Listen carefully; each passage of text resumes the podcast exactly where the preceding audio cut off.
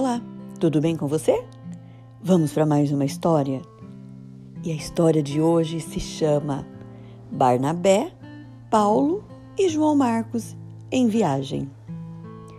Certa vez, na igreja de Jerusalém, resolveram separar algumas pessoas escolhidas por Deus para enviar em viagem, espalhando assim a mensagem da salvação.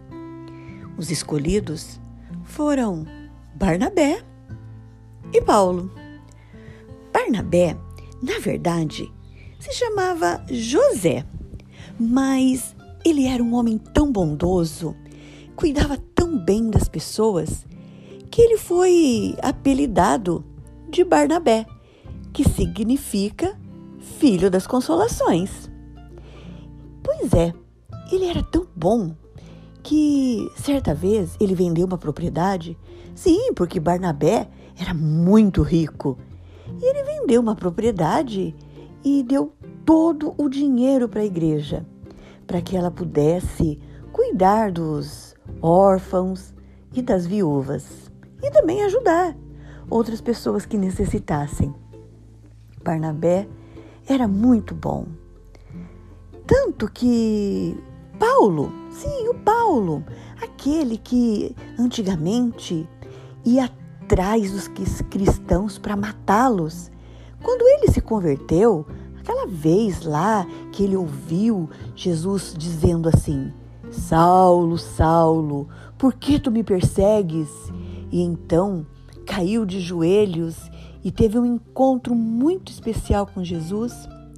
Esse Paulo, ele causou uma certa desconfiança para os membros, para os cristãos, porque eles ficavam com medo, achando assim que Paulo estava indo aos seus encontros para sondar e depois matá-los. Mas foi o Barnabé, é, o Barnabé que se aproximou de Paulo, conheceu melhor Paulo, e então viu que realmente Paulo era um novo homem. É, ele realmente tinha se transformado. E então se tornaram bons amigos. E foi Barnabé que então levou Paulo para perto dos outros.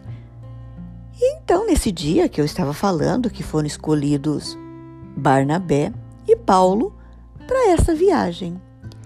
Quando eles já estavam preparando tudo para a viagem, Barnabé disse que ele tinha um primo. O primo, um primo assim, mais jovenzinho, chamado João Marcos, e que seria interessante levar João Marcos com eles nessa viagem. Todos concordaram e então os três saíram para viajar. Mas sabe o que aconteceu? Logo depois. Ah! Fazia poucos dias que estavam em viagem e João Marcos decidiu desistir da viagem e voltar para casa. Agora vocês devem estar pensando: que coisa feia, João Marcos. Desistiu de falar do amor de Deus? Não, mas não pensem isso dele, não. Sabe por quê? Porque ele era assim, jovenzinho, mas depois ele amadureceu e se tornou um grande homem de Deus. Tanto que Paulo resolveu é, trazer ele para perto. E ele se tornou um grande ajudante de Paulo na proclamação da palavra de Deus.